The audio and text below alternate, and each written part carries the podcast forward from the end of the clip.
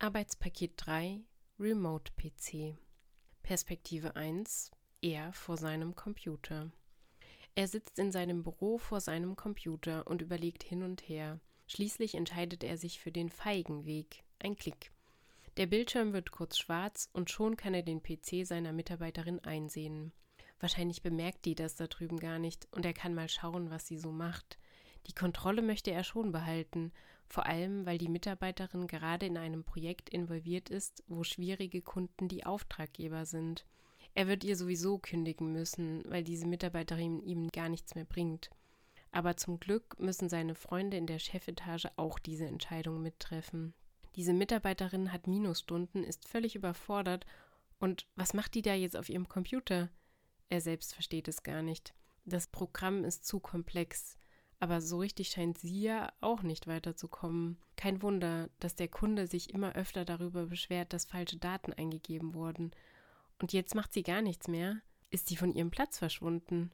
Vielleicht muss er sie auch gleich mal ansprechen. Aha, und jetzt macht sie nach ein paar Minuten doch weiter und checkt private E-Mails während der Arbeitszeit. Ist ja interessant. War ja klar, dass die gerade schon wieder Pause macht und sich das dann wahrscheinlich als Arbeitszeit aufschreibt. Er wird einige Zeit später nach ihr fragen und ihr dann die Kündigung vorlegen. Perspektive 2 Ich vor meinem PC. Ich kann mal wieder all meine privaten Probleme am Arbeitsplatz nicht vergessen.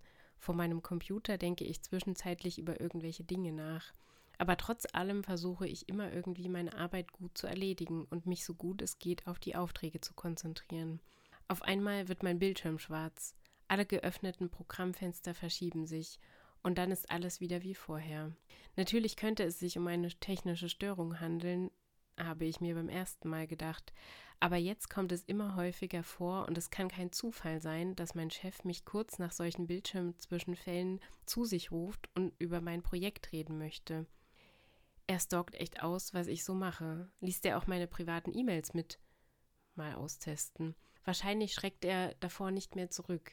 Er soll sich lieber mal mit unseren schwierigen Kunden beschäftigen. Die geben nämlich Aufträge vor, die sie dann wieder komplett umändern. Und alle Anforderungen aus der ersten Besprechung, die gemacht wurden, sind auf einmal falsch. Ich kann mich so noch weniger konzentrieren, wenn ich weiß, da schaut gerade jemand zu. Der Druck, gut zu arbeiten, lässt mich Fehler machen. Ich gebe auf und nehme mir gezwungenermaßen eine Pause. Wieso spricht mein Chef mich nicht einfach an, um zu fragen, wie es läuft? Manchmal glaube ich, er versteht gar nichts von den Problemen, von dem Programm und von den Kunden und er denkt, es liege an meiner Inkompetenz. Sollte ich später mit ihm reden? Vielleicht wäre es besser für mich, einen neuen Job zu suchen, bei dem meine Arbeit auch gewürdigt wird.